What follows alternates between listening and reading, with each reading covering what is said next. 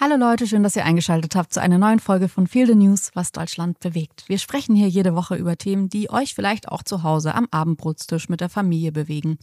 Heute soll es um toxische Weiblichkeit und Pick-me Girls gehen. Es kann sein, dass ihr davon jetzt wirklich noch gar nichts gehört habt oder vielleicht nur so sphärisch was gehört habt. Pick Me Girls ist ja ein Begriff, der in letzter Zeit vor allem in der jüngeren Generation immer öfter auftaucht, aber dem wir uns mal annehmen wollten aus verschiedenen Gründen. Grundsätzlich glauben wir, dass wenn Frauen prinzipiell gegen Frauen gehen, das nicht besonders neutral oder extra unparteiisch ist von diesen Frauen, sondern sie verschlimmern die Lage für sich selbst und für andere so dramatisch und merken das oft nicht mal. Dahinter steckt eine Grausamkeit, über die wir finden, dass gesprochen werden muss. Ja, der Anlass ist, dass Sophie Passmann ein Buch geschrieben hat. Das heißt Pick Me Girls, kommt nächste Woche raus. Sophie schreibt ja immer wieder Bücher, über die alle diskutieren, zum Beispiel den Klassiker Alte weiße Männer. Und wir wollen dieses Buch als Anlass nehmen, um so ein bisschen über diesen übergeordneten Begriff zu sprechen.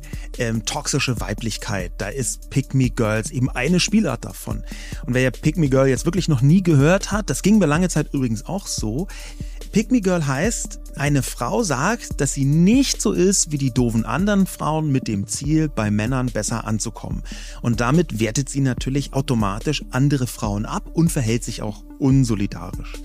In dem Podcast möchten wir jetzt diesen Anlass benutzen, um generell darüber zu sprechen, warum passiert das so oft und warum ist es so schwierig, wenn Frauen andere Frauen abwerten.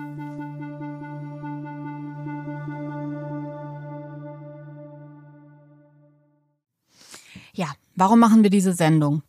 Also wir sprechen hier im Podcast ja auch oft über die Grausamkeit des Patriarchats und vor allem auch über die schwierige Rolle von Männern in dem System. Es ist auch, finde ich, richtig und wichtig, darüber zu sprechen, was Männer alles falsch machen oder was Männer alles richtig machen können, um gegen das Patriarchat anzukämpfen. Trotzdem glaube ich, gibt es auch einen Gegenpart und zwar die Rolle von Frauen. Und über die wollen wir heute sprechen, weil es gibt natürlich auch toxische Weiblichkeit. Und es gibt Frauen, die sich gegenüber Frauen wie Arschlöcher verhalten. Und genau darüber wollen wir heute eben mal sprechen. Sascha. Als wir diese, also dieses ganze Überthema toxische Weiblichkeit ist ja ein Thema, das wir schon sehr, sehr lange, ich glaube eigentlich schon, als wir die Sendung zu Toxic Wokeness hatten, war das sowas, wo ich mir dachte, hey, das bräuchten wir eigentlich auch mal, weil ich finde, dass Leuten ja auch schnell nachgesagt wird, wie uns, die viel über so die Fehler von Männern sprechen. Ja, aber Frauen sind bei euch nie schuld. Es sind immer die Männer, die alles falsch machen. Ja, ja, klar, toxisch männlich, bla bla bla. Und ähm, ich finde, das ist ein Vorwurf, den man schon auch ernst nehmen kann. Ich finde nicht, dass der komplett an den Haaren herbeigezogen ist und man sagt, okay, das hat wirklich gar nichts miteinander zu tun. Ich finde schon, dass man sich auch Gedanken machen kann, ja gut, gibt es auch Frauen, die Fehler machen und ähm, vor allem strukturell Fehler machen, weil dass es irgendwo Frauen gibt, die auch mal einen Fehler machen, ja, das verstehe ich schon. Aber wir wollen ja drüber sprechen, wie kann man ein marodes, stinkendes System besser machen. Und wenn wir da Männer outcallen die ganze Zeit, finde ich, kann man sich auch mal ansehen, und das wollen wir eben heute machen, wie man Frauen outcallen kann. Und ich muss dir ehrlich sagen, als ich mich dann so damit beschäftigt habe, und ich meine, wir werden später auch noch ein bisschen in die Pick-Me-Girl-Thematik eintauchen, aber wenn wir jetzt einfach über toxische Weiblichkeit sprechen, dann ist es für mich als Frau, ergibt es so mehrere Punkte. Und zwar zum einen würde ich sagen, ich habe ganz lange selbst, und ich glaube, das ist auch ein Teil von dieser ganzen Thematik, keine Frau wird geboren und ist dann die perfekte Feministin ähm, und ist überhaupt nicht frauenfeindlich. Ich glaube, dass alle Frauen das mal mehr, mal weniger und ich auch in mir drin hatte und habe. Ähm, und auf der anderen Seite ist bei mir aber ein tiefes Unverständnis, dass es wirklich Frauen gibt. Ich habe mich da ganz lang gewehrt, bis du mir bei manchen Frauen einfach auch gesagt hast, die will nicht solidarisch sein. Die will die scheiße finden, die will Frauen scheiße finden. Das ist keine Frau, die, wo man noch tiefer nach einer Erklärung graben muss, sondern die ist einfach so. Die ist einfach ein Arschloch zu anderen Frauen. Und das widerstrebt mir so sehr, das macht mich so wütend, weil ich mir denke, gerade als Frau weiß man ja, wie schwierig man es als Frau hat. Und dann sich trotzdem dafür zu entscheiden, unterm Strich Frauen fertig zu machen, das wühlt mich total auf. Und wenn wir jetzt so über so eine emotionale Reaktion zu toxischer Weiblichkeit sprechen, dann ist in mir ganz viel Wut, weil ich mir denke, ich kann total verstehen, wie das passieren kann aus Versehen, dass man mit anderen Frauen nicht solidarisch ist, dass man andere Frauen irgendwie angreift und dann sich später denkt, Alter, das hätte ich echt anders machen sollen. Ich kann überhaupt nicht verstehen, wie man das absichtsvoll ähm, tun will oder kann. Ja, ich glaube, was ich so zuallererst dachte, Da müssen wir kurz wenigstens drüber sprechen, weil da sowas, sowas Emotionales mitgeschwungen ist bei mir. Ich dachte erst, oh ja, ähm, toxische Weiblichkeit, äh, Frauen sind ja auch manchmal total ungerecht gegen Männer. Ja, was mhm. man vielleicht so denken könnte, was, wenn man das so als direktes Gegenstück zu toxischer Männlichkeit betrachtet. Das ist aber nicht, worum es geht. Es geht eigentlich so darum, dass du versuchst, ähm, rauszufinden, was sind denn die Verhaltensweisen, die dieses patriarchale System stützen. Und das, was mich da am meisten so aufgeregt hat, wo ich wirklich sofort merke, krass, das rührt in mir, ist so ein, so ein Unterbereich davon. Ich bin regelmäßig fassungslos, wie giftig Mütter gegen andere Mütter sein können. Ja, durch unsere beiden mhm. Kinder wird mir regelmäßig wahnsinnig viel in sozialen Medien Content eingespielt, wo es um ganz viele Elternthemen geht. Und dann geht es um sowas wie Stillen oder Kaiserschnitt oder die hunderttausend Sachen, die Frauen, die Mütter eben entscheiden müssen. Und dann schaue ich in die Kommentare und bin regelmäßig total fassungslos und auch wahnsinnig wütend, wie so eine Phalanx von Frauen andere Frauen schämt, also mhm. beschämt für ihre Verhaltensweisen. Wie, du hast nur 25 Minuten gestillt. Oder umgedreht, hä, du stillst jetzt schon drei Jahre. Also das bedeutet, so dieses diese, Anklagende. Dieses Anklagende. Und ich glaube, das ist diese Richtung von toxischer Weiblichkeit, die mich mit am meisten aufregt, dass da auch ein bisschen dahinter steht, aus Sicht von einer bestimmten Form von weiblichen, von Frauenhaltung mhm. kannst du es nicht richtig machen. Und ja. gerade bei Müttern finde ich das mit das beschämendste und krasseste.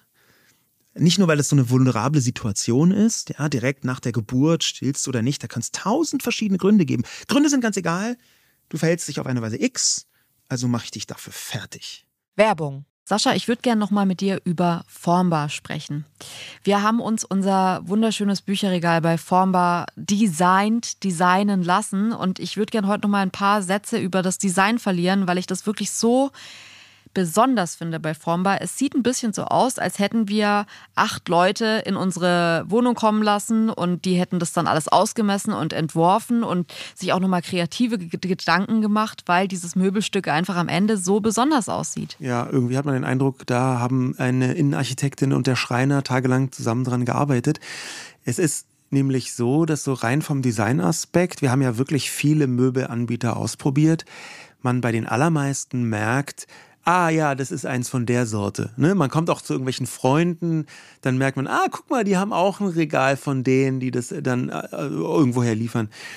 Und das ist nicht so bei Formbar. Auch deswegen, weil man da in dem Konfigurator das alles ziemlich gut einstellen kann und da auch Designs drin hat, so vorgegebene Muster, die es woanders gar nicht gibt und die so ganz kleinteilig auch änderbar sind und personalisierbar sind.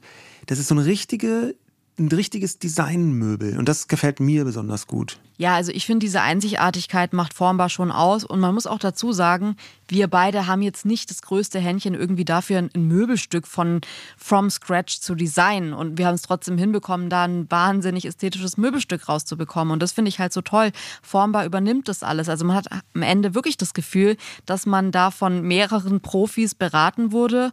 Und auch wenn man alles selbst konfiguriert, ist es ja so, dass am Ende nochmal DesignerInnen von Formbar drüber sehen, was ich auch super entlastend finde, dass man nicht selbst irgendwie dann Angst hat, irgendeinen Fehler im Design gemacht zu haben, der einem dann erst auch beim Aufbau auffällt, weil man natürlich das nicht studiert hat oder Ahnung davon hat. Und gerade da setzt Formbar an und ihr kriegt wirklich, geht mal auf die Formbar-Seite, auch auf Instagram und schaut euch einfach an, was da für Ergebnisse rauskommen können und lasst euch inspirieren. Es ist wirklich einfach ein absolutes kreatives Paradies. Ihr könnt jetzt auf form.bar slash Herzensmöbel, also mit OE gehen und dort mit dem Code Herzensmöbel sagenhafte 30% Rabatt insgesamt bekommen.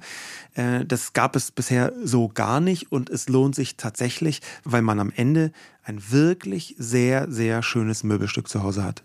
Viel Spaß beim Ausprobieren. Werbung Ende. Ich empfinde das sogar, also obwohl ich ja jetzt irgendwie als Mutter das auch schon total erlebt habe, würde ich halt sagen, es ist tatsächlich nur ein Bereich von ultra vielen. Ich finde auch Frauen im Arbeitskontext, im Erfolgskontext, im schulischen Kontext, im humoristischen Kontext, im unterhaltungstechnischen Kontext, eigentlich überall, wo Frauen auftreten, hat man schnell so eine sehr feindselige Oberfläche von Frauen gegen Frauen. Ich finde aber tatsächlich, wenn ich mir das so vorstelle bildlich, dass das so die wirklich Oberfläche der Sache ist, die man natürlich leicht sehen kann, weil Frauen da hässlich zueinander sind. Ich finde das aber krass, wie sehr das bis zum Kern verschimmelt ist, dieses Thema. Das ist so vollgesogen mit, wir reden die ganze Zeit von Toxik, also von äh, Vergiftung. Das ist wirklich bis in den Stamm rein vergiftet. Wir reden nicht nur über die Rinde, die man da sieht, sondern das ist bis in den Stamm rein, ist dieser Baum einfach kaputt, weil ich glaube, dass wir natürlich super schnell auch dahin kommen, dass es jetzt auch Leute gibt, vielleicht auch in euren Köpfen, war bei mir auch ganz lang drin, dass man sich denkt, ja, aber man muss doch sagen dürfen, dass es nicht cool ist, vier Jahre lang zu stillen. Man muss doch sagen dürfen, dass es Stutenbissigkeit im Arbeitskontext gibt. Es ist doch in Ordnung. Also wo ist, und das will ich heute auf jeden Fall auch bei diesem Thema mit klären, es gibt nämlich, alle tun immer so, als gäbe es keinen Unterschied zwischen toxischer Weiblichkeit und berechtigter Kritik. Viele sagen dann, ja, aber man muss doch kritisieren dürfen. Es ist doch nicht alles gleich Sexismus und toxische Weiblichkeit, wenn ich mal äh, kritisiere. Ja, ja, das glaube ich übrigens auch. Also ich glaube auch, dass Kritik ähm, total angebracht sein darf und dass wir jetzt nicht dahin kommen sollten zu sagen, äh, man darf Frauen nicht mehr kritisieren, weil die sind Frauen und man muss die besonders in Schutz nehmen und äh, die, die, die halten eh so schlecht, das ist ja das schwache Geschlecht, die halten so schlecht Kritik aus, dann darf man nicht kommen. Ich glaube aber, dass man auch trotzdem unterscheiden muss und sagen muss, naja, ist es denn alles berechtigte Kritik oder wo ist dann plötzlich die Schwelle zu toxischer Weiblichkeit erreicht? Und ähm, ich würde gern da vor allem, also was ich als so ein Hauptproblem ansehe von toxischer Weiblichkeit ist, dass ich total oft merke, dass ähm, Zusammenhalt unter Frauen so eine sehr verhandelbare Masse für viele Frauen ist. Also es ist wie so eine Art Boje, die man bei dem kleinsten Sturm sofort bereit ist, über Bord zu werfen und man sagt, ja klar, also Zusammenhalt ist nice to have, wenn alle Voraussetzungen dafür stimmen und der da sein kann, der Zusammenhalt. Aber wenn dann halt irgendwas dagegen spricht, dann ist man das Erste, was man loswerden kann, weil es ist nicht so wichtig. Und ich glaube, dass Zusammenhalt so extrem wichtig ist. Zum einen, wenn man sieht, wie sich Männer stärken, dann ist diese Boys Gang, diese grundsätzliche Solidarität unter Männern, ich glaube, dass die, das Patriarchat so, das ist eine richtig wichtige Stütze des Patriarchats. Und ich glaube, dass es Frauen extrem schwächt, dass sie alle untereinander relativ schnell bereit sind, den Zusammenhalt als kein hohes Gut innerhalb der Gruppe anzusehen, sondern zu sagen, ja, wenn alle Voraussetzungen für Zusammenhalt stimmen, ist es cool. Aber bei dem kleinsten Zweifel, ob ein Zusammenhalt da sein kann, geht man gegeneinander vor, weil Zusammenhalt ist keine wichtige, keine gruppenstützende Maßnahme, auf die man sich eigentlich immer einigen sollte. Und ich glaube, dass das mit eins der Hauptprobleme ist, warum das Patriarchat heute noch so besteht, weil dieser Zusammenhalt nicht richtig ernst genommen wird, unter Frauen vor allem. Ja, es gibt ja das für sich schon aus meiner Sicht frauenfeindlich, aber so eine stehende Rede aus der amerikanischen Popkultur, ich glaube sogar im Hip-Hop-Kontext, dieser Reim Bros before Hoes. Ja. ja. Also Brüder vor den Bitches, äh, vor, Bitches den äh, vor den Schlampen. Und das ist ja nichts anderes übersetzt als männlicher Zusammenhalt, aber mit der abwertenden Komponente. Ja. ja. das eine sind ja Brüder, ist ein guter und positiver Begriff und, Begriff und Schlampen ist natürlich, muss man jetzt gar nicht weiter ausführen. Und dass man Solidarität zeigt, ist eine Dimension. Die Frage ist auch noch, wie wenn man ohnehin in einer stärkeren Struktur ist, muss man dann Solidarität über alles stellen oder ist das nicht auch schon problematisches Verhalten? Ja. Und dann ist im gleichen Atemzug die Frage, warum da so wenig im weiblichen Kontext dagegen gestellt wird. Und ich glaube, ein Teil der Antwort ist halt oder ein, der, der wichtigste Teil der Antwort ist halt genau Patriarchat. Und das ist auch so diese, diese Brücke zu dem Begriff Pick Me Girls. Pick Me Girl ist halt, wenn eine Frau so patriarchale Mechanismen wie Frauen sind eigentlich doof stützt, um selbst besser dazustehen. Na, das sagt ja gerade schon, ich, ich habe jetzt gerade nochmal drüber nachgedacht, dieses Bros before Hoes heißt ja, es gibt eine männliche homogene Gruppe, die sind Brüder, die haben einen positiv konnotierten Gruppenbegriff. Alle? Brüder können ja alle, alle sein. Alle sind Brüder. Mhm.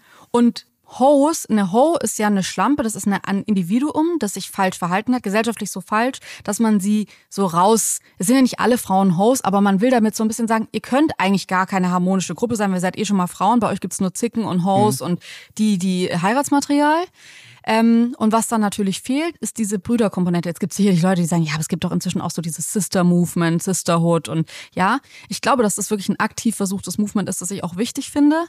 Ähm, aber so vom grundsätzlichen Verständnis in der Gesellschaft leben wir einfach immer noch in einer Welt, in der Frauen hysterisch sind, in der Frauen zickig sind, in der Frauen stutenbissig sind, in der Frauen eben nicht die Brüderkomponente haben, die also die Schwestern im Geiste sind, sondern maximal temporär sich irgendwie für so besondere Belange zusammenschließen. Aber eigentlich weiß man schon ein bisschen, die können alle nicht so richtig miteinander, sind eher Einzelkämpferinnen, wenn es mal klappt.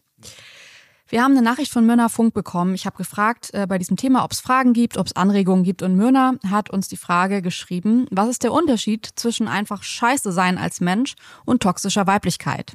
Weil wenn man es toxisch weib, weil wenn es toxisch weiblich und toxisch männlich gibt, kann man nicht einfach von Idioten sprechen?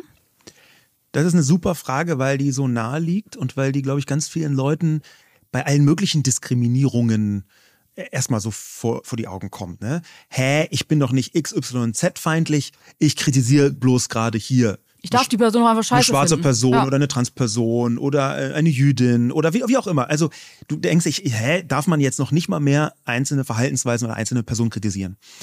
Und da kann man vielleicht auch ganz gut diesen Unterschied toxische Weiblichkeit und toxische Männlichkeit, was das bedeutet und was das vom bloßen Idiotensein das unterscheidet. Denn dahinter steht etwas Größeres. Und dieses Größere ist, wenn du eine Frau kritisierst, muss das, und wenn du es eigentlich in normalem Ton machst, muss das überhaupt nichts mit irgendwelcher Frauenfeindlichkeit zu tun haben. Aber wenn du ausschließlich Frauen kritisierst, wenn du merkst, dass zum Beispiel, sagen wir mal, du kritisierst Bücher und du kritisierst halt zufällig immer die Bücher von Männern gut und die von Frauen halt immer schlecht. Immer schlecht. Ja. Dann ist irgendwann ein Muster da.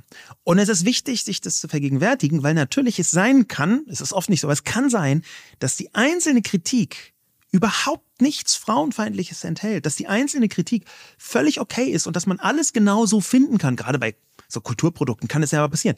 Aber in der Masse wird es dann plötzlich merkwürdig. Wenn du halt einmal eine schwarze Person kritisierst, weil sie irgendwas gemacht hat, okay.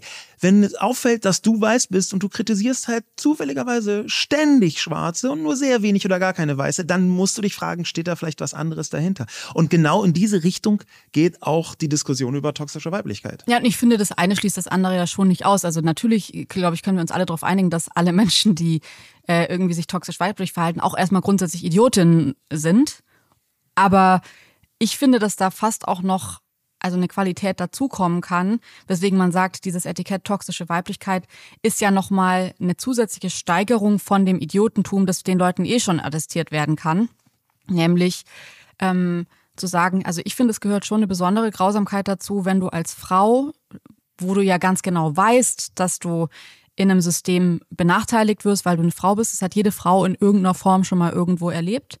Und wenn du dich dann dafür entscheidest, trotzdem vornehmlich prinzipiell Frauen fertig zu machen, dann ist es nicht nur idiotisch und scheiße und ein Arschlochverhalten, sondern auch noch toxisch weiblich. Und das finde ich ist ein Punkt, den man vielleicht auch ein bisschen besser noch bei anderen ähm, bei anderen Beispielen raustragen kann, indem man eben sagt, okay, du hast es jetzt gerade mit der schwarzen, mit den schwarzen Personen gesagt. Natürlich kann man auch mal eine schwarze Person kritisieren und sagen, ja, ich finde das Buch oder was weiß ich, den Podcast von der schwarzen Person nicht gut. Aber ich werde halt hellhörig, wenn ich dann sehe, naja, wenn ich jetzt alle die Kritiken von dieser Person zusammentrage und es sind dann irgendwie neun von zehn ähm, Personen, die da kritisiert wurden, sind halt schwarz und zehn von zehn Personen, die gelobt wurden, sind halt weiß dann kann man das Etikett Rassismus halt noch dazugeben. Und ich finde, natürlich kann man am Ende auch sagen, ja, aber alle Rassisten sind doch im Endeffekt nur Idioten. Ja, stimmt schon. Aber es ist doch auch wichtig, da nochmal eine zusätzliche Komponente reinzuhauen und zu sagen, hier geht's übrigens auch noch um Rassismus. Und das finde ich bei toxischer Weiblichkeit total wichtig, das zu machen. Ähm, Gerade auch, weil ich das bei toxischer Weiblichkeit noch ein bisschen verdeckter finde. Ich denke jetzt an Insta-Profile, wo man vielleicht sogar sagen würde, die haben oft auch, gerade toxisch weibliche Insta-Profile haben oft viele FollowerInnen, ähm, Männer wie Frauen. Ich, ich denke gerade immer an so einen ähm, Influencer, der sich den ganzen Tag über InfluencerInnen lustig macht. Der macht die immer so ein bisschen nach und dann sagt der, sagt die Influencer so, hm, was soll ich heute Morgen frühstücken? Und dann schneidet er sich so dagegen und sagt, hm, ich weiß gar nicht, was du heute frühstücken solltest. Was hast du denn noch so für Probleme? Und es ist an sich versteht man dieses Video, wenn man das einzeln sieht und denkt sich, ja gut, okay, er will halt hier jetzt irgendwie kritisieren, dass die Influencerin keine echten Probleme im Leben hat und sich halt die Frage stellt, was soll sie denn frühstücken?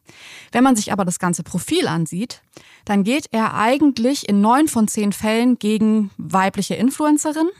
Und der zehnte Fall ist der Mann der Influencerin, der sie supportet. Gegen den geht er halt auch noch und es ist dann auch mal zufällig ein Mann. Aber dahinter steckt, dass der Typ eigentlich frauenfeindlich ist.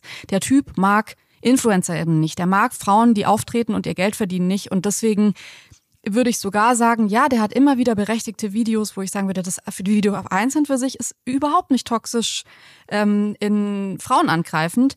Aber im Großen und Ganzen geht es am Ende nur um Frauen. Es geht nur darum, wie beschissen Frauen sind, wie einfältig Frauen sind. Und das, dafür hat er irgendwie 50 Erzählarten gefunden. Wir haben jetzt für dieses ganz konkrete toxische Weiblichkeit, du hast ja quasi diesen Bogen gemacht, wie äh, sich Frauenfeindlichkeit auch verbergen kann, dass das manchmal mhm. so äh, in, in Details nur sichtbar wird und deswegen gar nicht so leicht zu dekodieren ist, auch weil ein Teil von Frauenfeindlichkeit im Patriarchat so normal ist. Bestimmte weibliche Sachen abzuwerten, fühlt sich so normal an. Fühlt sich nach berechtigter Kritik ja, an. Ja, berechtigter Kritik an. Also ganz viel fühlt sich halt so an. Und äh, wiederum genau, äh, Sophie Passmann hat vor, vor einiger Zeit ähm, das ganz interessant rausgearbeitet. Äh, sie hat nämlich eine Beobachtung gemacht und da eine Story auf Instagram zugeschrieben, der, wo ich einen Teil vorlesen möchte. Äh, Sophie schreibt, der Bücherherbst hat noch nicht mal richtig angefangen, aber jetzt schon kann man sich auf eine Sache verlassen. Die herablassendsten, überflüssigsten, handwerklich bedenklichsten Verrisse über Bücher junger Frauen kommen wie jedes Jahr von anderen Frauen. Auf eine Art haben wir es also wirklich geschafft, Feuilleton Boys überflüssig zu machen. Wir schaffen die Entwürdigung unserer Arbeit mittlerweile ganz alleine. Das ist quasi so toxische Weiblichkeit übersetzt, ganz handfest. Ja, auf dem äh, Beispiel. Und ich finde es, ich weiß nicht, wie dir das geht, aber ich finde es ganz interessant, weil ich kenne ja so Redaktionsmechanismen.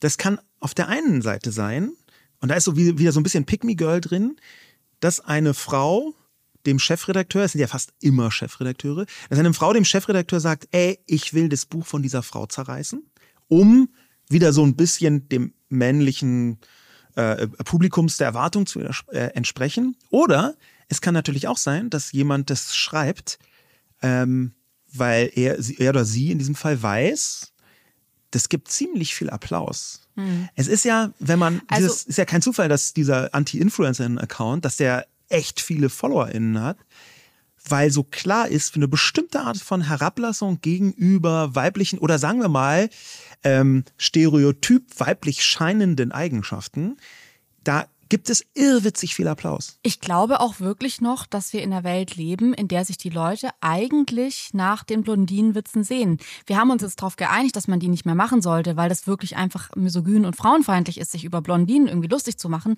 Aber der Drang, sich über Frauen lustig machen zu wollen, der ist noch so krass in unserer Gesellschaft da, sogar in Bildungsbürgertum. Wenn ich manchmal sehe, auch weibliche Accounts, Frauen, die Frauen fertig machen unter diesem äh, ich sage jetzt mal, linken Schirm, der ich muss doch aber auch kritisieren können. Ich muss doch auch Frauen scheiße finden können. Wie viele Frauen da applaudieren in einer Weise, wo ich mir denke, du bist super gebildet, du setzt dich eigentlich den ganzen Tag für Ungerechtigkeiten in diesem Bereich ein und hier merkst du nicht, dass hier was auf dem Tisch liegt, was mhm. so einfach ist, und zwar, dass hier eine, dass hier andere Frauen einfach gemobbt werden. Das ist Mobbing, das ist nicht berechtigte Kritik. Wir sind ja. nicht in einem, in einem äh, Bereich von berechtigter Kritik.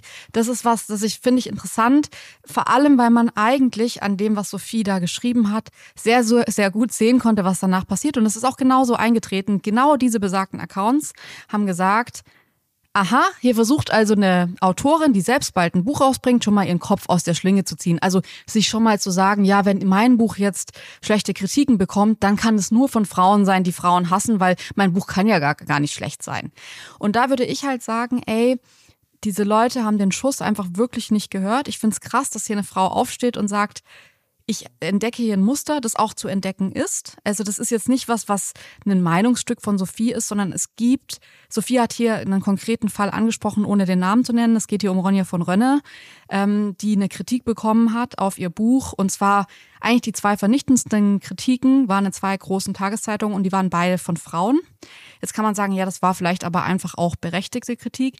Ich würde mir aber halt schon auch als Frau überlegen, ob ich in der ersten Reihe stehen möchte, weil man ist dann halt auch die Frau, die das Buch von einer anderen Frau fertig gemacht hat. Und zwar auf eine Weise. Beide Kritiken fand ich waren sehr unter der Gürtellinie. Das war nicht, das, das war nicht berechtigte Kritik, sondern es war wirklich einfach mal wieder zu sagen, übrigens, ich finde die Frau auch ziemlich beschissen. Und dass Sophie hier vorgeworfen wird, obwohl sie ein Problem anspricht, obwohl man empathisch darauf reagieren könnte und sagen könnte, was machen wir denn jetzt gegen dieses Problem, dass Frauen gegen Frauen durch vorgehen, ähm, ist diese Bubble sofort drauf aufgesprungen und meinte, na ja, ist es aber nicht, also will nicht Sophie sich hier einfach nur den Kopf aus der Schlinge ziehen. Ähm, will sie nicht einfach nur gucken, dass sie irgendwie ihre Schäfchen ins Trockene bringt. Das ist übrigens auch eine interessante Form von Unterstellung, wo ich sagen würde, wenn das Frauen tun, ist es Teil der toxischen Weiblichkeit, dass man bei Frauen viel eher eine andere Motivation dahinter vermutet. Ja, dass es halt ganz oft eine, eine Unterstellung gibt in irgendeiner Art und von Verhalten. Sie tut das nicht, weil sie die entsprechenden Werte hat oder weil sie die entsprechenden Überzeugungen vertritt, sondern ihr geht es eigentlich darum und dann kommt halt irgendwas mhm. anderes.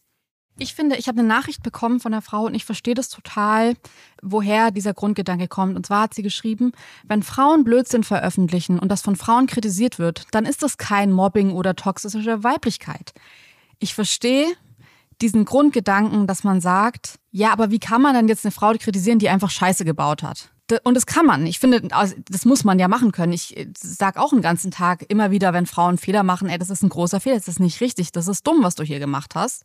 Ich glaube aber, dass man sich halt überlegen muss, und das finde ich, sieht man in dem, in der Form der Kritik, wie das gegen Frauen passiert, wie das überhaupt nicht gegen Männer passiert. Deswegen finde ich immer selbst hilfreich, diesen Schnitt gegen Männer anzulegen und zu gucken, wird, wie wird denn der Mann für die, für eine ähnliche Aktion kritisiert? Und wenn ich jetzt sehe, ähm, dass eine Frau kritisiert wird und da nicht inhaltlich auf ihr Buch eingegangen wird, sondern man eigentlich sagt, die Frau hat nicht nur ein schlechtes Buch geschrieben, sondern die kann auch eigentlich gar nicht schreiben. Die hat gar keine Ahnung vom Schreiben, die hatte wahrscheinlich keine Zeit und eh ist ein bisschen einfältig, diese Person. Dann ist es losgelöst, dann geht es nicht mehr um den Inhalt des Buches, das man ja bei einem Mann auch immer wieder kritisiert. Es gibt natürlich auch schlechte Kritiken über Bücher von Männern. Man verlässt aber diese Ebene der Buchkritik hin zu der Kritik an der Person. Nämlich zu sagen, übrigens, die Person ist auch ein ziemliches Arschloch, die ist auch eine ziemliche Fotze. Und wenn man in so ein Muster reinkommt, dann hat es nichts mehr mit berechtigter Kritik zu tun, sondern ist man bei Beleidigung, da ist man bei Mobbing, da ist man bei Ausgrenzung. Und ich finde es interessant, wie viel sich manche Menschen erlauben können und es von außen nicht als das Mobbing wahrgenommen wird, das es ist, sondern viele Leute denken dann halt, wenn die Person nochmal dazu sagt, ja, ich kritisiere doch hier nur, dann wird es oft als Kritik wahrgenommen. Man denkt sich, ja stimmt, das ist ja eigentlich ja auch eine berechtigte Kritik, jemanden irgendwie eine blöde Fotze zu nennen. Es gibt da diesen interessanten Mechanismus und ich finde ihn deswegen interessant, weil er total leicht entlarvbar ist, aber es total selten passiert, wo Leute auf den allerersten Blick denken, die kann ja nicht frauenfeindlich sein, die ist ja eine Frau. Mhm. Also wenn dieses ja. das allererste oder die, die, kann ja nicht irgendwie rassistisch sein, weil sie äh, irgendwie äh, selbst nicht weiß, ist die Person. Also so so ganz plakative ja. Gedanken, wo du denkst, hä, ist die Debatte nicht eigentlich weiter? Und da glaube ich, müssen wir, und jetzt mit wir wieder diese Gesellschaft, die sich dafür irgendwie halbwegs interessieren, noch ein bisschen klüger rangehen für die Mechanismen, mit denen zum Beispiel sowas wie das Patriarchat unser Denken beeinflusst. Ja. Weil das Patriarchat, das stellt schon eine Normalität her, die eben für sich genommen schon frauenfeindlich sein kann. Und das ist halt so ein, so ein Punkt, was, was mich interessieren würde. Ich hatte es ja vorher mit, dass ich so richtig, und da werde ich richtig spontan wütend und bin auch manchmal so ein bisschen over the top wütend. Was ist denn so dein großer Wutpunkt, den du hast bei so äh, toxischer Weiblichkeit oder Me Girls. Bei mir sind es halt die Mütter, aber was ist denn bei, bei mir, dir? Bei mir ist es gar nicht der Punkt, was Frauen machen, sondern was sie nicht machen. Dass ich mir manchmal denke, es gibt so kleine Momente, wo wir Frauen uns verbünden könnten. Wir könnten uns in Räumen zunicken und uns empowern und sagen, ey, übrigens, nicht nur, dass du hier gerade komplett abgerissen hast, sondern es ist auch noch ein richtig gutes Outfit und du bist auch noch eine richtig coole Frau. Ähm, also dieses sich zu verbünden, zu verschwören von mir aus auch, ähm, dass wir das nicht machen, sondern dass man oft dazu neigt, zu kritisch zu sein, weil man denkt, man hat so eine, ich habe das Gefühl, das Patriarchat hat uns Frauen beigebracht, dass es äh, wichtig ist, differenziert zu sein. Und differenziert zu sein heißt, dass wir überkritisch miteinander sein müssen. Und dass es unreflektiert ist, wenn man Frauen erstmal zu viel Lob ausspricht. Und wenn ich das aber bei Männern sehe, ich sehe das ja oft in deiner Welt, ich sehe das auch oft bei dir und ich finde es ja, ich meine, ich liebe dich und ich finde es total schön, dass du viel Support bekommst, vor allem von Männern. Ich, mich macht es aber regelmäßig wütend zu sehen, wie viel Support, was du für ein Supportsystem hast, das bedingungslos ist, wo die Menschen sich jetzt nicht wahnsinnig viel mit jedem Artikel auseinandersetzen, sondern dir einfach erstmal Support aussprechen, weil sie dich toll finden. Und das finde ich für dich schön, aber ich sehe halt auch, wie das für Frauen nicht passiert, wie sogar bei Frauen ich, es gibt ein paar Frauen, die umstritten sind, die ich unterstütze seit Jahren, weil es mir wichtig ist, weil ich denke, dass der Mehrwert dieser Frauen in unserer Gesellschaft so sehr da ist ähm, dass ich da keinen Bock habe, jedes Mal drüber zu reden, was die auch für Verfehlungen die letzten Jahre hatten.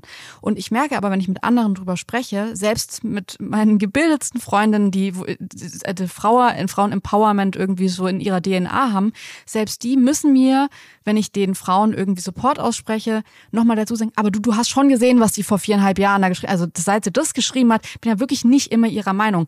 Auf so eine Weise, wo ich mir denke, weiß ich nicht, ob das wichtig ist, das zu sagen, weil für mich heißt Frauensupport nicht, dass ich mir irgendwie den Vor-, Nach- und Zunamen von der Frau unter die Haut tätowieren lasse und alles genauso mache wie sie. Aber wenn ich sage, hey, ich supporte die, ich finde es eigentlich wichtig und cool, was die macht, dann merke ich, dass wir eine Differenziertheit bei Frauen haben, die wir bei Männern nicht haben. Und das macht mich total wütend, weil ich mir denke, wir könnten uns so krass Jobs zu schachern, Sympathie gegenseitig mit uns mit Sympathie bewerfen, uns mit Support zur Seite springen, Kämpfe kämpfen, die nicht unsere Kämpfe sind, um füreinander da zu sein, eben das Zusammenhaltding.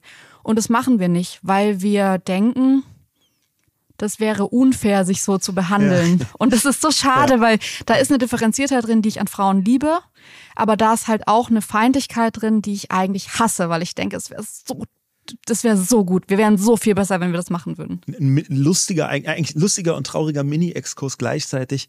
Äh, es gibt so in der innerlinken Debatte, die sowieso absurd ist in vielen Fällen, notwendig, aber äh, absurd. In der innerlinken, innerlinken Debatte ähm, gibt es einen Begriff, der in diese Richtung geht. Kritische, Solid kritische Solidarität. Ja. Das bedeutet übersetzt, ich finde zwar richtig scheiße, folgende 17 Punkte an dir, aber in diesem Fall würde ich mich ausnahmsweise dazu hinreißen lassen, so ein bisschen auf deiner Seite zu stehen. Also, ja. und Natürlich ist aus meiner Sicht kritische Solidarität kann man sich sparen. Ja? Das ist keine Solidarität. Ist keine Soli ja. Solidarität. Ähm, auf der einen Ebene. Und auf der anderen Ebene, um jetzt diesen Exkurs so zu beenden, finde ich es halt auch wichtig, dass man nochmal eine Schleife dreht, nochmal so eine emotionale Schleife und sich sagt, dass das Beispiel bringst du ganz oft, wenn wir so äh, diskutieren. Es kann sogar sein, dass in diesem Fall jetzt es sinnvoll ist, diese Frau ähm, zu kritisieren. Aber muss ich wirklich Teil davon sein?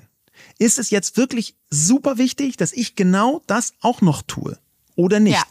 Weil diese Großzügigkeit, die wird zum Beispiel bei Männern sehr viel häufiger walten gelassen. Ja, ja also total. da gibt's ganz häufig, wie gesagt, der, der, der ist doch schon am Boden und der, der hat doch schon so viel einstecken müssen. Ja, da oder kann man einfach nur, finde ich, das, dass man bei Männern oft sagt, ich habe nicht den Drang, mich dazu äußern zu müssen. Es gibt viele Männer in meinem Umfeld, die schwierige Sachen gemacht haben, wo ich jetzt nicht denke, ich muss mich dazu verhalten.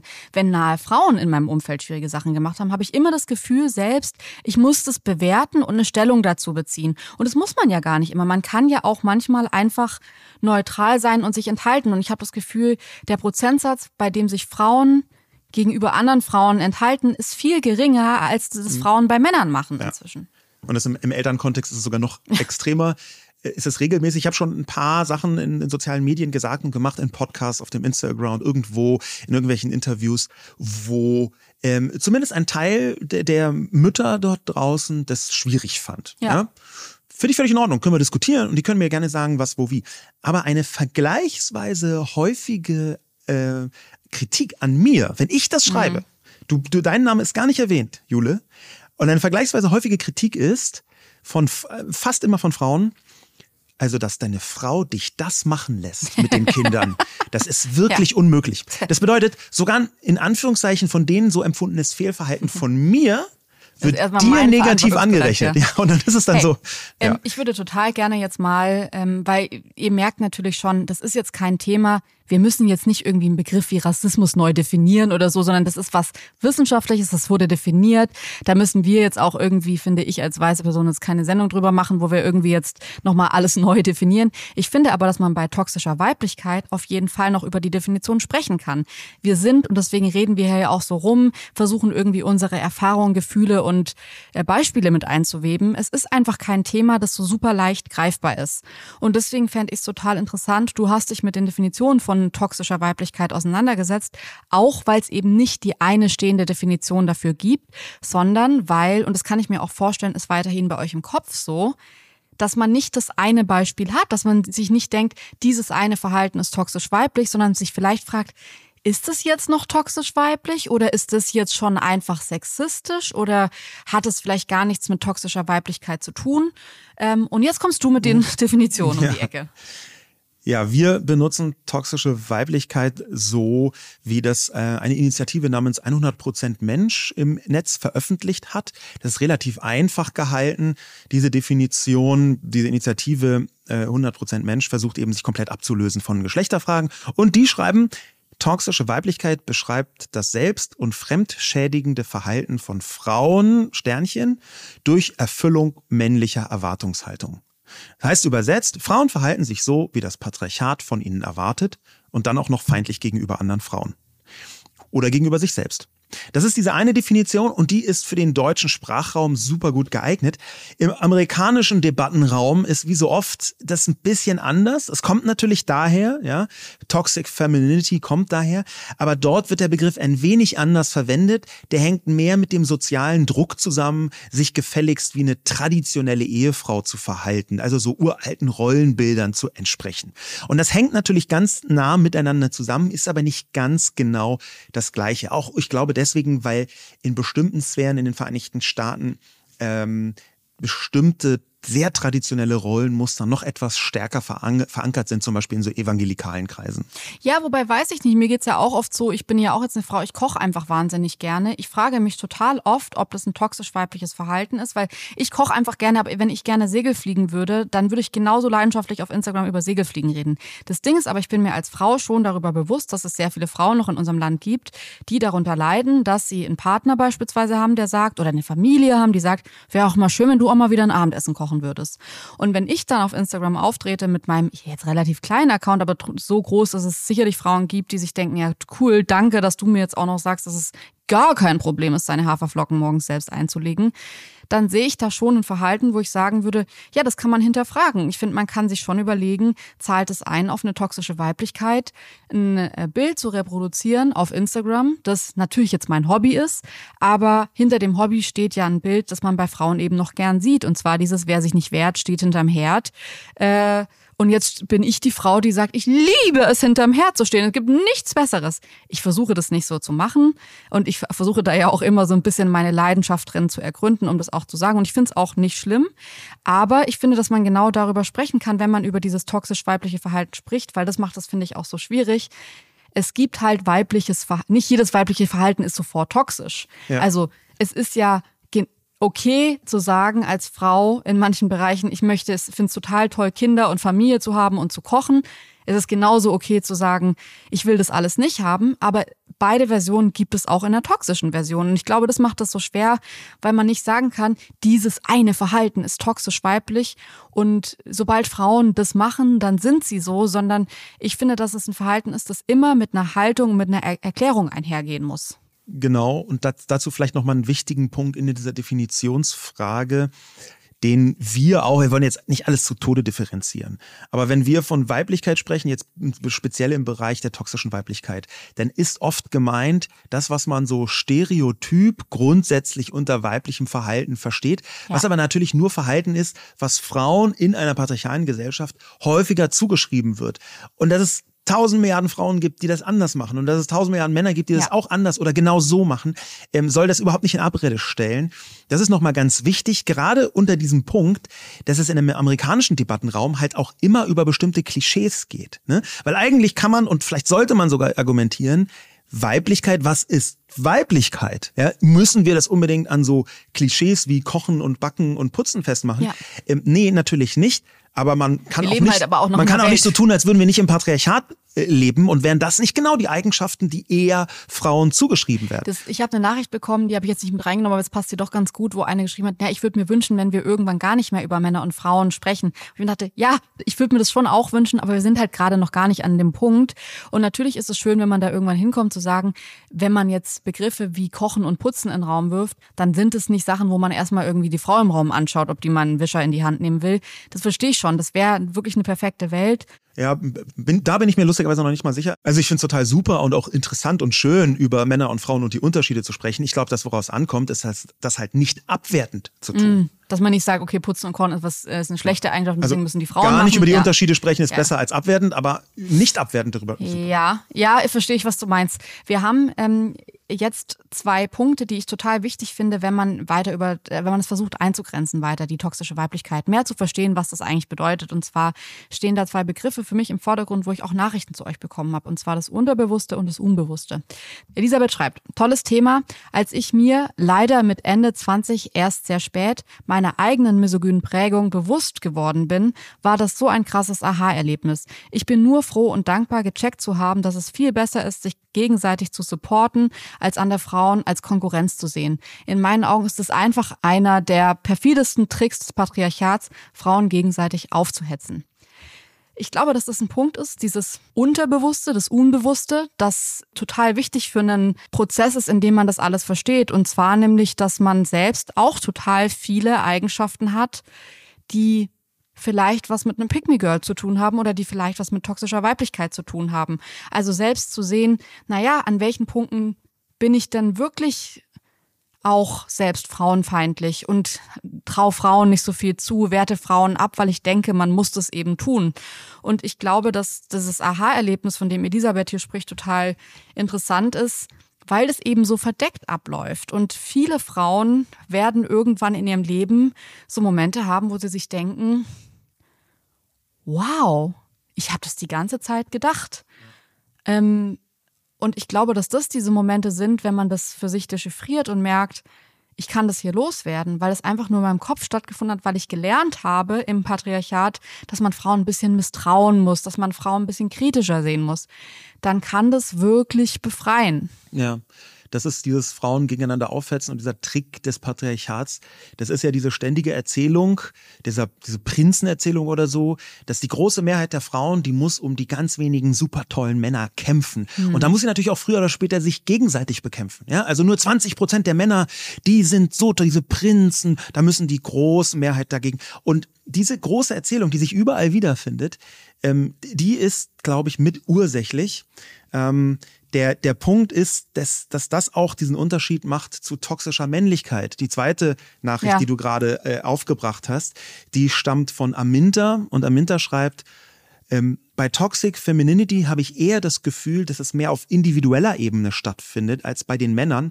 Männer sind oft im Rudel gemeinsam scheiße, toxische Frauen oft gezielt gegeneinander. Bei Frauen darf es nicht auffallen, dass man toxisch ist. Unterschwellige Abfälligkeit, indirekte Kommentare und alles mit einem perfekten Lächeln. Das finde ich total interessant, weil das für mich ganz lange, also ich finde, Aminda hat da wirklich für mich gerade ein Schlüssel-Aha-Erlebnis so aufgemacht, weil ich bei Frauen ganz oft denke, wieso ist es so schwierig, gegen die zu argumentieren? Wieso ist es so schwierig, einer Frau, die toxisch weiblich ist, zu sagen, das ist total toxisch, was du machst? Und ich glaube, weil sie sich auch ein bisschen, es ziemt sich nicht als Frau zu sagen, ja, ich finde die einfach scheiße, ich erlaube mir das hier jetzt einfach mal toxisch zu sein. Sondern was die Frau macht, ist, sie ist toxisch und sie sagt dabei aber, ich bin's aber nicht. Die sagt, ähm, ich will ja gar nicht kritisieren, ich bin ja gar nicht gegen alle Frauen, aber diese Frau im Speziellen, da muss man wirklich jeden Tag ein Video posten und jeden Tag zeigen, was das für eine schreckliche Person ist. Aber grundsätzlich habe ich gar nichts gegen Frauen. Und was bei Männern halt oft ist, die sind plumper und das ist dann, finde ich, ein bisschen nahbarer, da zu sagen, das ist halt toxisch, was du hier machst, weil sie halt einfach sagen, ja, ich finde die halt scheiße, na und, es ist halt so, ich mag die halt einfach nicht.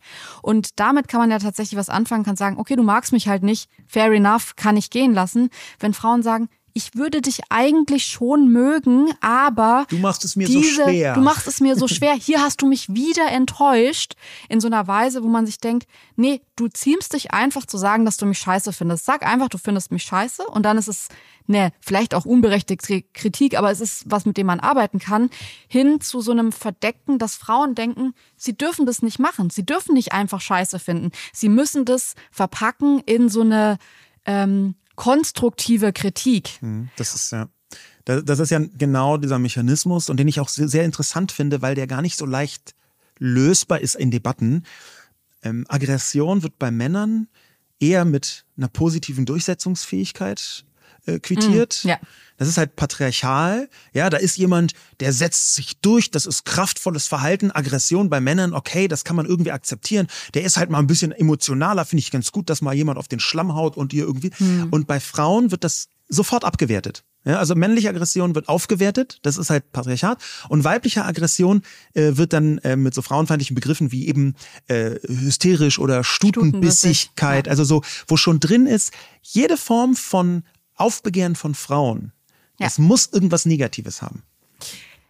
Ein Aspekt, der, glaube ich, hier auch noch ganz interessant ist, ist, ähm, dass Frauen natürlich am Ende auch die Erfüllungsgehilfinnen des Patriarchats sein können. Das heißt, nicht nur Männer sind daran interessiert, die Herrschaft der Männer zu stärken, fortzuführen und zu festigen, sondern Frauen sind leider auch, und das ist ein ganz hässlicher Teil von Patriarchat, mit verantwortlich, dass das Patriarchat weiter besteht, weil sie missbraucht werden, als Erfüllungsgehilfinnen dieses System am Laufen zu halten.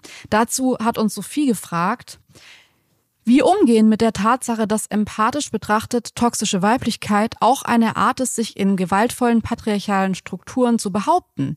Klar ist sie automatisch auch Teil des Systems. Aber ich frage mich, wie man mit dem Spannungsverhältnis umgeht und eben nicht in der Diskussion die Verantwortung komplett auf die individuelle Ebene verlagert, gleichzeitig aber die Verantwortlichkeit Täterinschaft Einzelner nicht leugnet.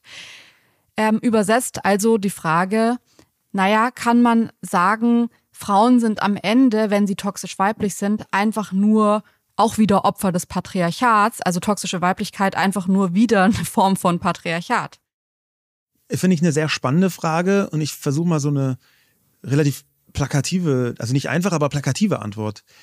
Ich glaube, dass es sogar bei toxischer Männlichkeit sinnvoll ist, nach den Strukturen zu fragen, ohne die Männer aus der persönlichen Verantwortung zu lassen. Das heißt, man muss, wie so oft in der Debatte, die Erklärung, warum passiert ist, trennen von der Entschuldigung, dass es passiert. Ja. Und Ach, das, das, klug, ja. das, das ist genau auch bei toxischer Weiblichkeit so. Man muss dann einfach sagen, hey, äh, Schwester, um mal was mega Witziges zu sagen, hey, Schwester, ich ahne, warum du das tust, aber dass du es trotzdem tust, ist dein persönliches Versagen. Und da würde ich eben sagen, okay, du kannst vielleicht einmal oder zweimal sagen, ja, das ist jetzt eine Überlebensstrategie. Und du kannst es bei Frauen sicherlich häufiger sagen, weil du selten drin steckst in den Zwängen, gerade die Frauen in einem äh, patriarchalen System haben.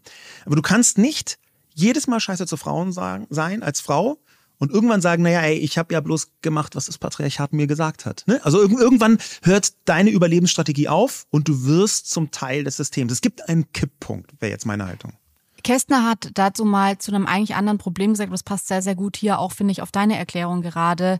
Auch wenn er die Kausalitäten ehrt und der krassen Gerechtigkeit huldigt, neue Fehler werden durch alte Verbrechen höchstens erklärt, bestimmt nicht entschuldigt. Ja, und ähm, sehr, sehr das finde ich nämlich auch, nämlich diese neuen Fehler jetzt, toxisch weiblich zu sein. Natürlich ist die Erklärung liegt im Patriarchat. Dass Frauen zu Frauen scheiße sind, ist halt in der Gesellschaft, in der alle zu Frauen scheiße sind, jetzt nicht irgendwie eine, die besondere Ausnahme. Aber es ist halt keine Entschuldigung. Man darf halt, glaube ich, nicht denken, dass, ähm, dass die Entschuldigung ist, obwohl man, finde ich, sehr, sehr gut sich reinversetzen kann und sagen kann, na gut, aber Frauen also das, dieses ganze System ist darauf ausgelegt, dass Frauen ein Konkurrenzverhalten untereinander haben, weil dieses Konkurrenzverhalten sorgt dafür, dass sie sich gegenseitig ausbuhlen, aussieben, ausstechen, ähm, nicht sich ja und sich schwächen und eine geschwächte Gruppe an Personen, die nicht die stärkste Gruppe sein soll, ist ja gut in einem System, in ja. dem das so sein soll. Das kann ich total verstehen, aber ich glaube eben, es ist höchstens die Erklärung, bestimmt nicht die Entschuldigung und ich glaube, da müssen wir hinkommen. Lass uns mal genau in diesem Stärken, Schwächen, Gemeinschaftlichen mit einer Nachricht von Selina jetzt zu diesem Phänomen Pygmy ja. Girls kommen. Selina hat dir eine Nachricht geschrieben, nur ein Gefühl, bin mit vielen ehemaligen Pygmy Girls befreundet und die Freundschaften sind besonders wertvoll, weil einfach Einsicht da ist und viel Bedürfnis nach weiblicher, gesunder Freundschaft. Also ich finde, das, was Selina hier aufmacht, ähm, ist ja ein total gutes Argument. Und zwar zu sagen, ist es denn immer schlecht, in diesen Kategorien toxische Weiblichkeit oder jetzt Me Girls zu denken. Weil was natürlich schon auf der Hand liegt, ist eigentlich eine Nachricht, die sich sehr, sehr gut auch in Lenas Nachricht zeigt, die mir nämlich geschrieben hat, hey Jule, ich finde es schwierig, wenn Leute sich über Me Girls lustig machen. Mädchen und junge Frauen wollen doch einfach nur ihren Platz in der Gesellschaft finden. Natürlich werden sie zu Me Girls, wenn in jeder Romcom suggeriert wird, dass der Typ sich für das Girl entscheidet, das so ganz anders als alle anderen sei. Davon müssen wir uns wegbewegen ich verstehe total, was Lena hier meint und ich finde, dass beide Selina und Lena in der Form recht haben. Nämlich, wenn man jetzt diesen Begriff Pick Girls aufmacht oder toxische Weiblichkeit, nur um Leute out zu callen, nur um auf Frauen wieder rumzuhacken und zu sagen, ja, aber so darfst du jetzt auch nicht sein, ja, das darfst du jetzt wieder auch nicht machen, dann hat es was Toxisches und dann würde ich sagen, ich glaube, Frauen brauchen nicht noch mehr Kategorien, wo sie sich wieder einordnen können und irgendwie Regeln von allen bekommen, wie sie sich da zu verhalten haben. Sei bloß kein Pick-me-Girl, sei bloß nicht toxisch weiblich, du musst unabhängig sein, du musst cool sein, aber bloß nicht Pick-me-Girl. Das sind alles Momente, wo ich denke, ja, zum Outcallen wäre es scheiße, aber wenn ich jetzt an die Nachricht von Selina denke, die sagt, ey, für mich sind ehemalige Pygmy Girls heute die besten Freundinnen, wenn sie diese Einsicht haben, dann kann man ja auch sagen, naja, so eine Kategorie wie Pygmy Girls, das aufzumachen, sich damit zu befassen und zu sehen, dass dahinter eine Problematik steht, die für Frauen gegenüber anderen Frauen und sich selbst gefährlich werden kann. Das kann ja total heilsam sein, wenn man das an sich entdeckt. Also mir ging das zumindest so. Ich habe mir nie Gedanken über Pygmy Girls gemacht, muss aber sagen, dass ich auch viel in meinem Leben dieses klassische Mädchen war, das klassische Pick-Me-Girl war, die gesagt hat, oh, ich hänge eher mit Jungs, weil Frauen ist immer so stressig. Und als ich das gemerkt habe, dass es gar nicht stimmt, dass Frauen gar nicht so stressig sind, dass es in meinem Kopf stattgefunden hat, dass ich gelernt habe, dass Männer unkompliziert sind und Frauen zickig, dass man vor Frauenfreundschaften Angst haben muss, Männerfreundschaften sind wholesome.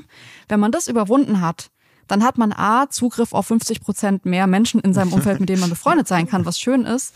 Und B, ähm, hat man eine Erkenntnis, dass man selbst als Frau zu einer Gruppe gehört, die toll ist.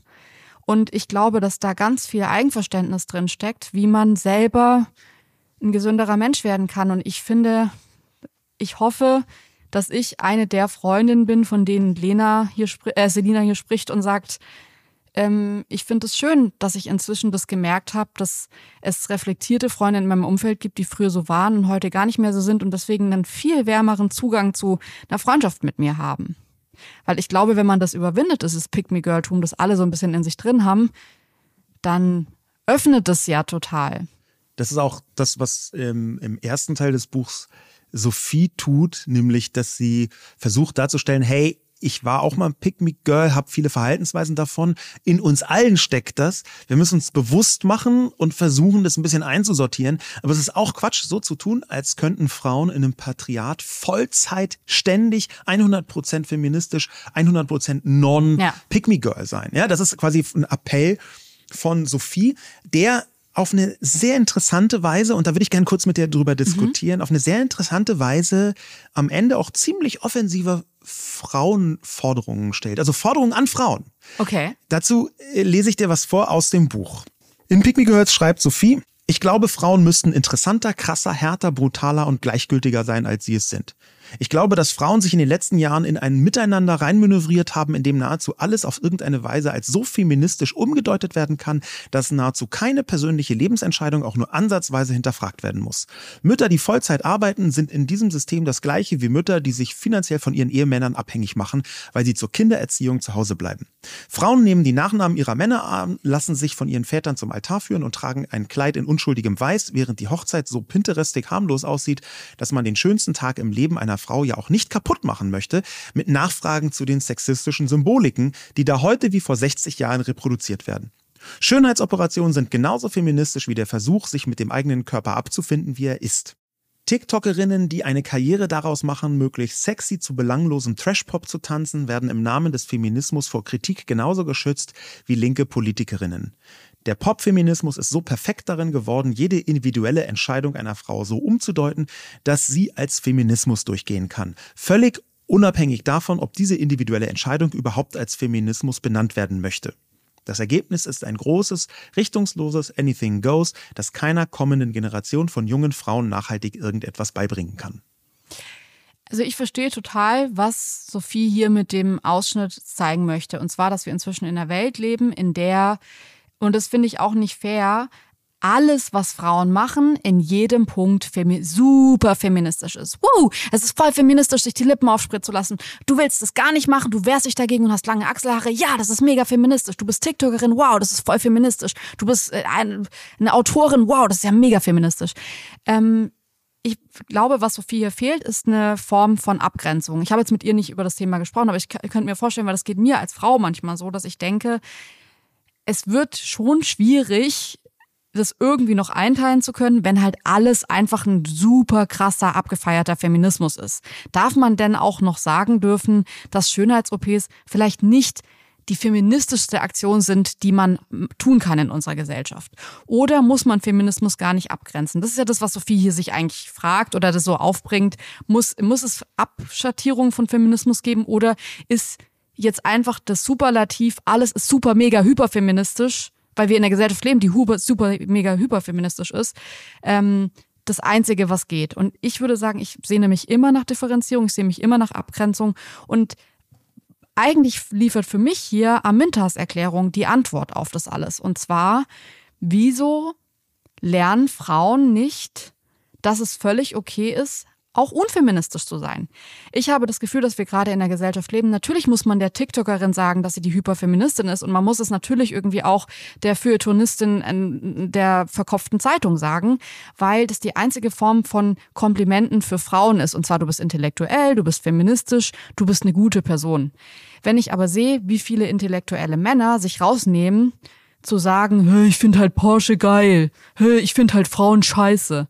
Das sind so Haltungen, wo ich mir denke, die machen sich gar keine Sorge drüber, ob sie danach an Reputation verlieren, sondern die können sich's einfach erlauben, manchmal Meinung zu zeigen. Und ob die Meinung jetzt super durchdacht ist oder nicht, ist nicht wichtig, weil sie sich das rausnehmen können. Und Frauen trauen sich das nicht. Frauen denken, sie müssen kritisieren, um und die Kritik muss berechtigt sein, sonst dürfen sie das nicht. Aber man könnte sich ja als Frau auch einfach hinstellen und sagen, Leute, ich finde die halt einfach scheiße. Es gibt keinen tieferen politischen Gedanken dahinter. Ich mag die einfach nicht.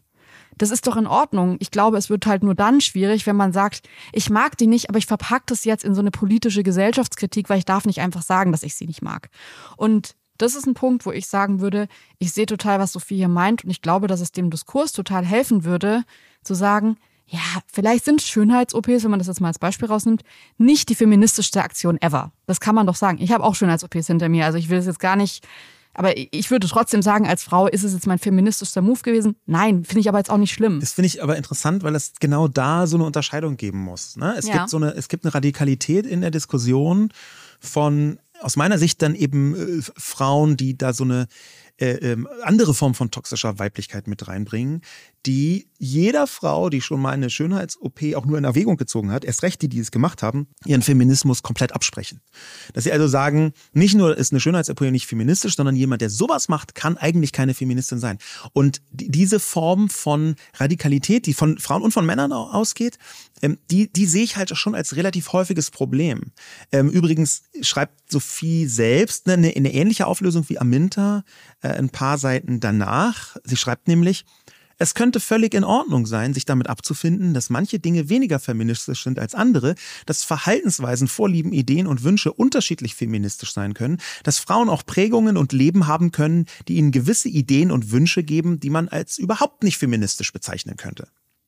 Also ich verstehe total, ich gehe eigentlich total mit, mit Sophie und Aminta. Ich verstehe schon auch diese Bewertungsebene, die du mit reinbringst. Wir leben halt noch nicht in einer Welt, in der, also ich weiß jetzt nicht, Schönheits-OPs ist vielleicht ein schlechtes Beispiel, weil damit nicht alle relaten können. Was für mich ein Alltagsbeispiel ist, womit ich irgendwie relaten kann und ich weiß, dass es da noch sehr viele Vorteile gibt, sind äh, Plastiknägel, also so Gelnägel. Ähm, es, das ist irgendwie inzwischen so ein Trend geworden. Frauen haben das gab es am Anfang irgendwie nur, so hat man gesagt, so in den niedrigen Bildungsschichten. Bei meinen Eltern ist es noch so was um Gottes Willen, okay, Hauptschulabschluss und dann irgendwie die Gelnägel so. Das war so ein Ding für, du hast gar keine Ahnung, du bist halt auch irgendwie, willst dich gar nicht beschäftigen und sobald man irgendwie politisch und gebildet ist, darf man das nicht machen. Das ist inzwischen anders. Das ist inzwischen ein Bild. Frauen machen das und haben da Bock drauf. Wenn man mal Gelnägel hatte, ich habe einen Softspot für Gelnägel, die bremsen einen schon aus. Es ist das gleiche, finde ich, Beispiel wie mit hohen Schuhen, wo man ja auch immer sagt, naja, Stöckelschuhe wurden konzipiert, um Frauen auszubremsen. Sie können nicht schnell laufen damit.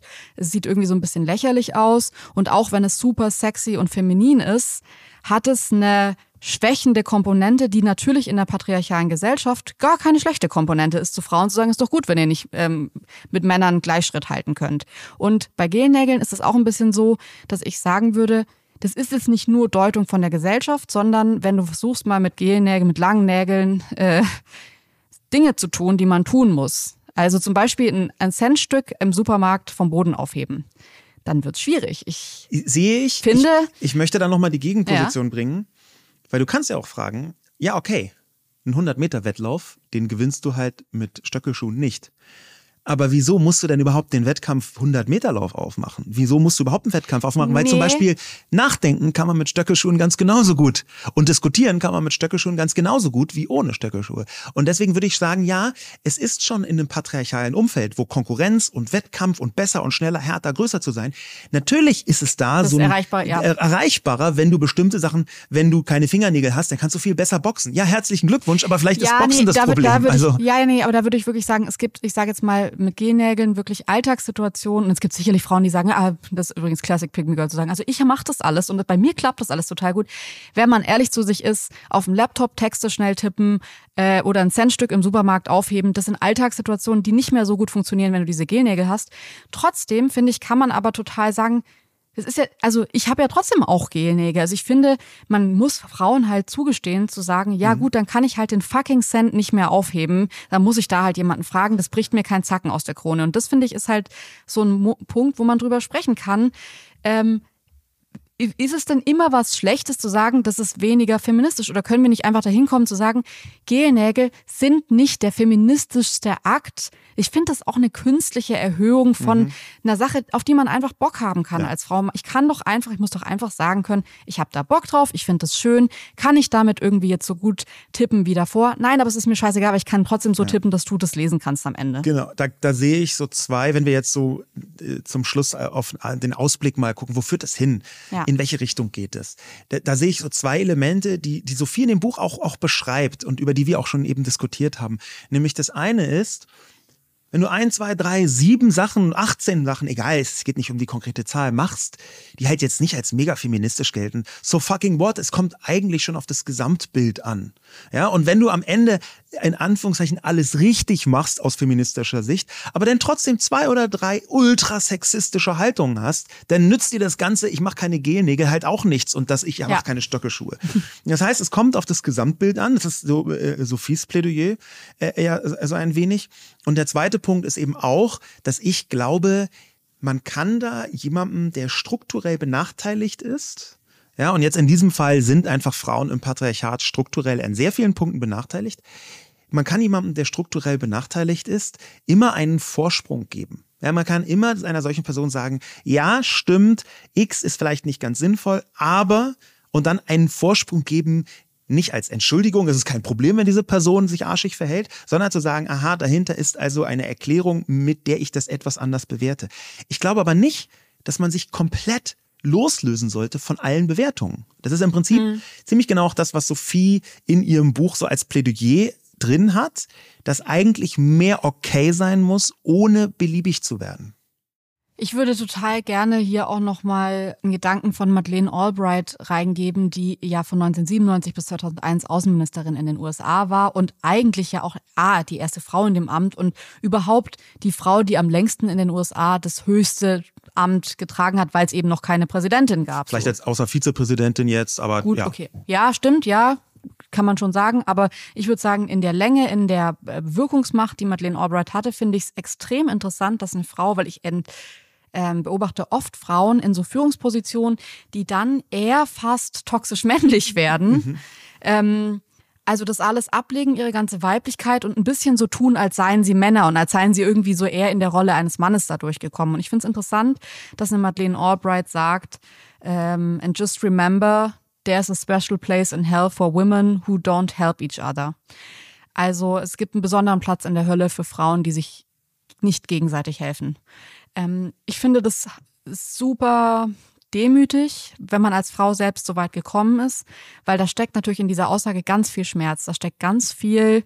Ich habe so viele Frauen auf meinem Weg gesehen, die mir nicht geholfen haben, die sich gegenseitig fertig gemacht haben. Und denkt dran, für euch gibt es einen speziellen Platz in der Hölle. Und ich glaube, auch wenn es natürlich jetzt sehr christlich-amerikanisch geprägt ist und damals in der Situation, in der sie das gesagt hat, auch nochmal streitbar ist, weil sie das in einem Moment äh, zum Support von Hillary Clinton gesagt hat, wo klar war, dass Hillary Clinton diese Wahl nicht mehr gewinnen wird.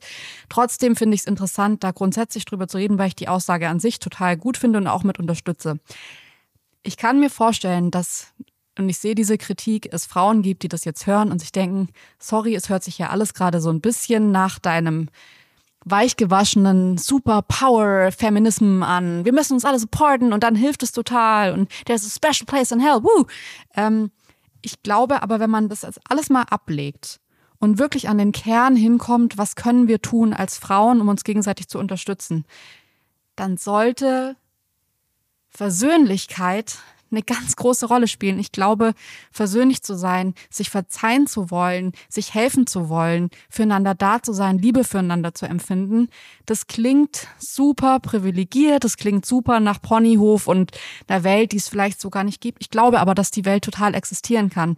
Und ich glaube, sich selbst vorzunehmen, Frauen mehr zu supporten, sich für sich zu überlegen, von mir aus auch im stillen Kämmerlein, ohne das Leuten zu sagen, wo kann ich Frauen helfen, wo gibt's Hintertüren, die ich vielleicht auch nur einfach aufschließen kann und einen Spalt offen lassen kann, dass andere Frauen reinkommen können.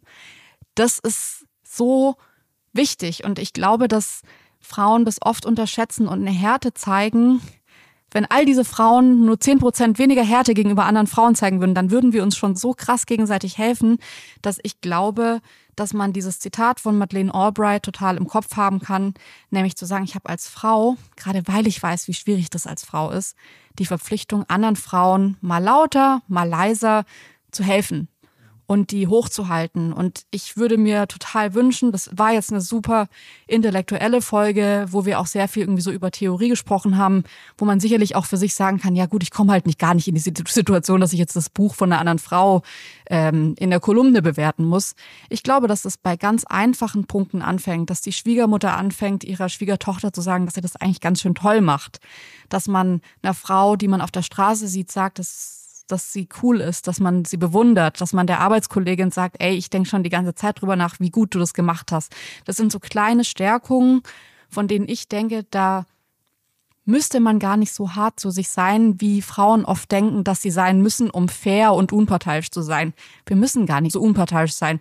Wir können ruhig gegenüber anderen Frauen ein bisschen parteiisch sein und ein bisschen mehr supporten. Da passiert nichts. Die Welt wird nicht sofort implodieren, wenn man so ist.